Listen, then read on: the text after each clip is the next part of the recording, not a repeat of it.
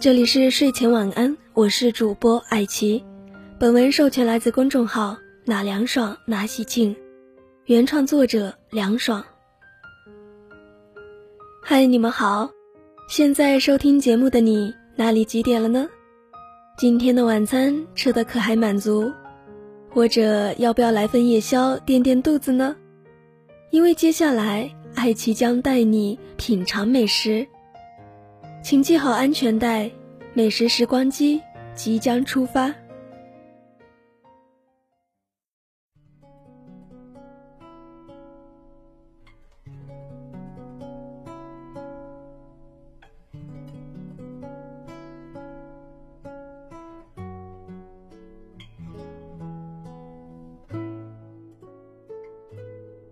九月中旬，高中同学夫妻邀约我们夫妻来一场说走就走的广东美食之旅，顺德刷新了我对美食的印象，不仅让前两天在广州吃的荣获世界非物质文化遗产保护单位和米其林一星的餐厅黯然几分，更让之后两天在深圳吃的食物味如嚼蜡。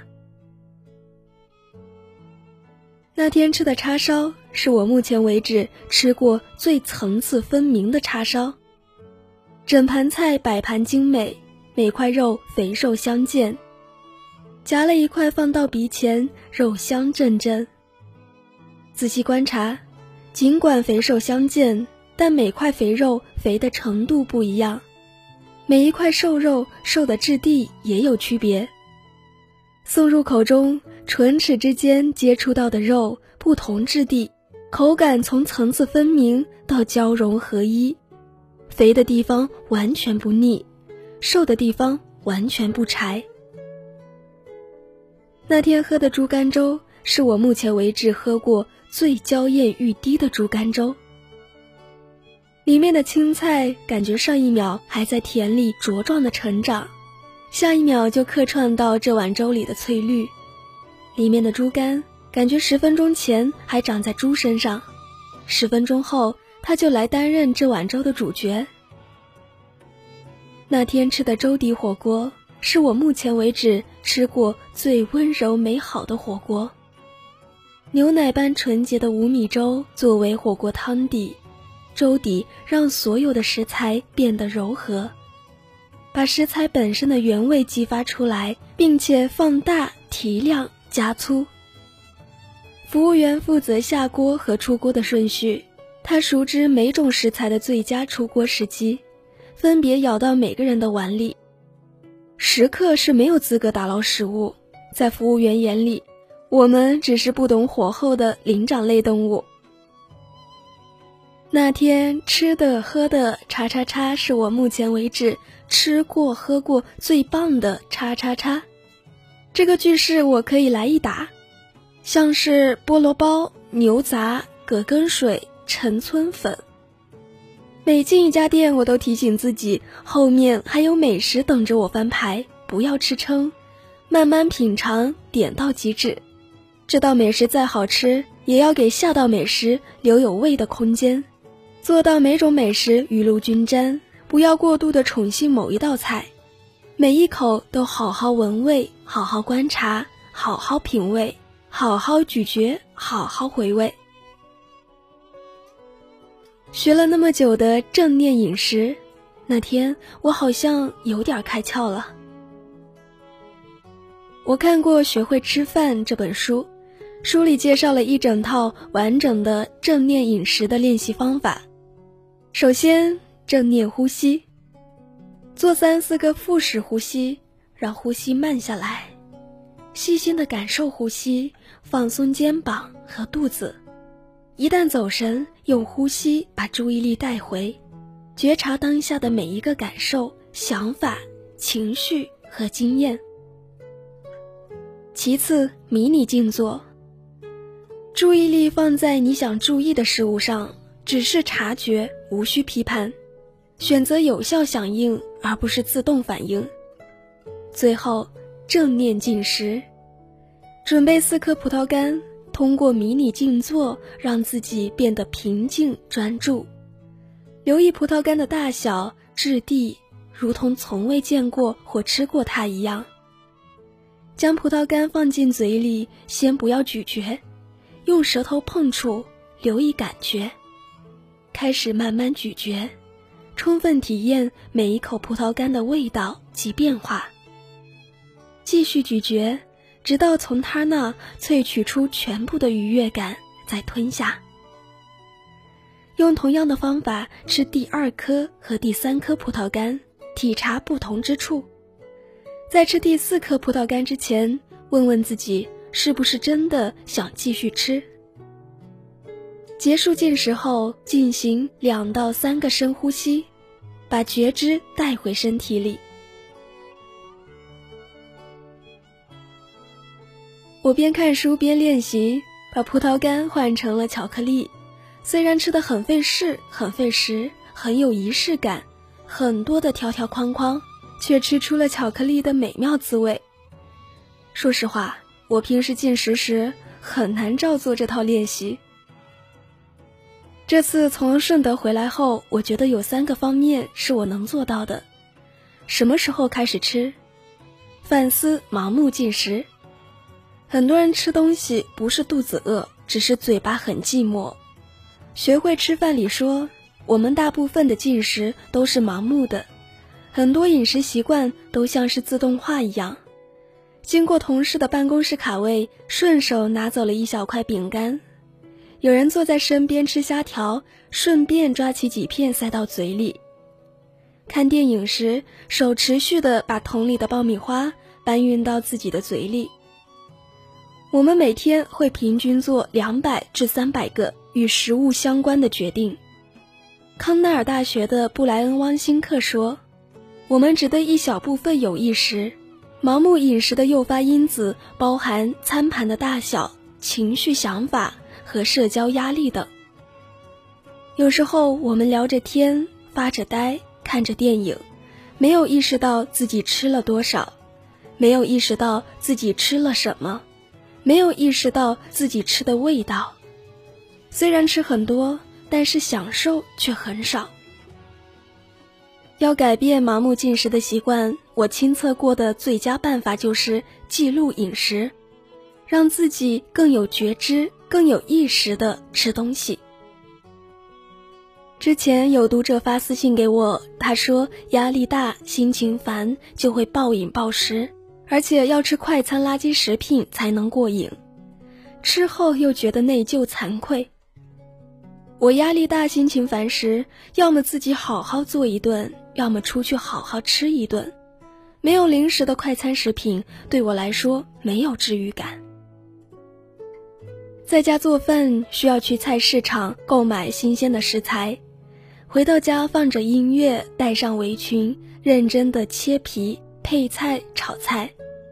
做饭过程让情绪稳定，而且自己做的饭菜更加的可口。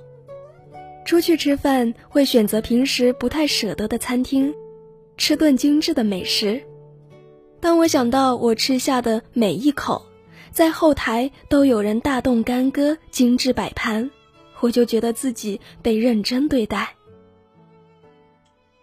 前段时间有朋友离婚，我们预定了海景高空的餐厅，朋友穿着小礼服款款走来，看到视野辽阔的漂亮海景。郁闷的心情也缓解很多。当你想暴饮暴食，这不是饮食的问题，而是心理问题。所以，把吃顿美食作为改善心情的第一步。吃完美食之后，再想办法解决深层次的情绪或者心理问题。平时尽量在感到饿时，选择爱吃又养生的食物。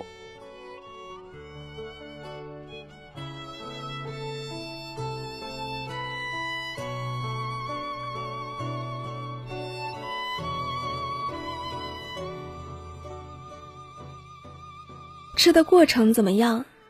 试着慢下来品。现代人工作节奏快，把吃饭的节奏也带快了。我吃饭快的毛病，多番纠正收效甚微。上半年我跟团去日本，在东京街头有团员迟到，我们在车上等人。那时我看到一个年轻的男子从便利店里买了一个饭团，在门口的樱花树下吃。很小的一个饭团，他吃得很慢，每次只咬下一小口，每一口会嚼上挺久，脸上的表情似乎很享受饭团。他吃了十来分钟才吃完，把包装袋扔在便利店门口的垃圾桶里才离开。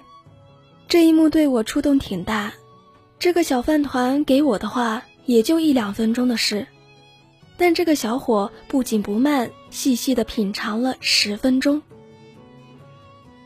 暴食江湖》一文中，作者焦桐很文艺的把早上这顿称为一天中最初的期待，听起来如情窦初开般美好，字里行间。他甚至不能苟同将早餐说成早点，生怕吃简单了。如果因为赶早而吃的粗鄙，这一天都会觉得面目可憎；如果想到一日清晨即可吃到美味，则心中就绽放着桔梗花。现在我吃饭前，经常会想到那个樱花树下慢慢吃饭团的男子。经常会想到焦桐心中绽放着的桔梗花的美好心情，提醒自己放慢吃饭的速度，闻一闻，看一看，品一品，去感觉每一口食物所带来的味觉变化和心境变化。什么时候停止吃？懂得适可而止。吃东西这种活动，开启键按的容易，结束键按的困难。尤其来到北方后，每次外出吃饺子必吃撑，因为盘子很大，食量通常是按照当地壮丁的饭量设计。一旦吃完，已然吃撑。虽然书上说“谁知盘中餐，粒粒皆辛苦”，虽然父母教“能吃是福，多吃东西多长身体”。但是现在的局面是，很多人过量饮食，美食诱惑太大，让我们大吃特吃，吃到失控。所以试着丢弃吃完盘中餐的执念，光盘行动值得提倡。提前点一小份菜，吃不完打包，不要硬在桌前落地光盘行动。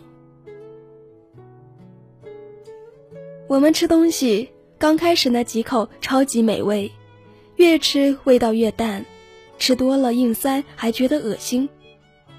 学会吃饭里说，在我们饥饿时，食物会显得特别好吃，这是因为当我们需要热量时，味蕾会变得比较敏锐，强烈的将这些讯息传送到大脑。当我们继续进食，味蕾很快就会疲乏。学会在自己不需要或者不想吃的时候，将食物留在餐盘里，在满足的时候停止进食。其实放慢速度吃东西，就自然而然的吃的少了，比靠意志力叫停进食更有效。你的身体是一切美好的开始。一书中，卡梅隆·迪亚兹说：“当你饥饿时，吃天然食物。”当你饱了后，就别再吃了。你的吃法就是你的活法。吃东西前反思盲目进食，吃东西时试着慢下来品，吃东西后懂得适可而止。学点正念饮食的方法，哪怕仅仅只是皮毛，也能让自己受益匪浅。人生不过七万六千多顿饭，每顿饭都值得。被用心对待。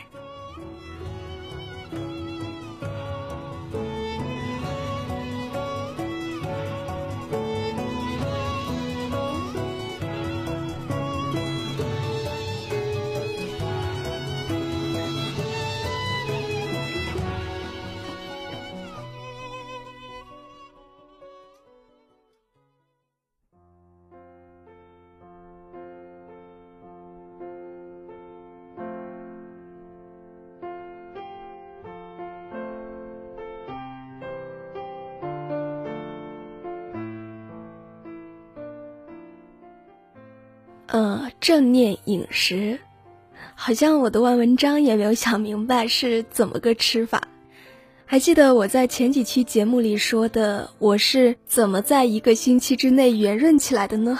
好像，好像就是因为当时的生活一团糟，很烦躁，于是我就暴饮暴食。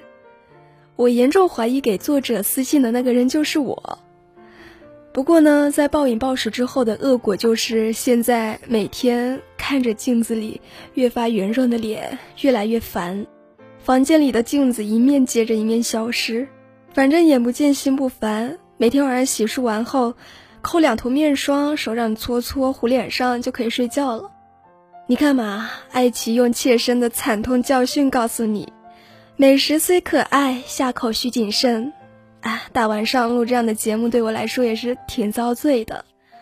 还好还好，有电波旁的你们陪我一起。饿了吗？来份夜宵吧。记得慢慢品尝哦。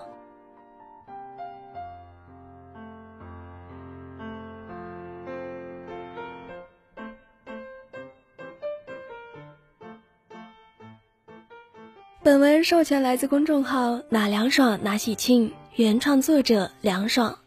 新书《当你又忙又美，何惧患得患失》正在当当热卖。公众号 ID 是拼音的这凉爽。微博凉爽笑抽筋了，已出版。你来人间一趟，你要发光发亮。理性天仙女，只拎不清玻璃心，拧巴症，点燃你自律的心。这里是原声带网络电台睡前晚安，我是主播爱奇，我们下期节目再见。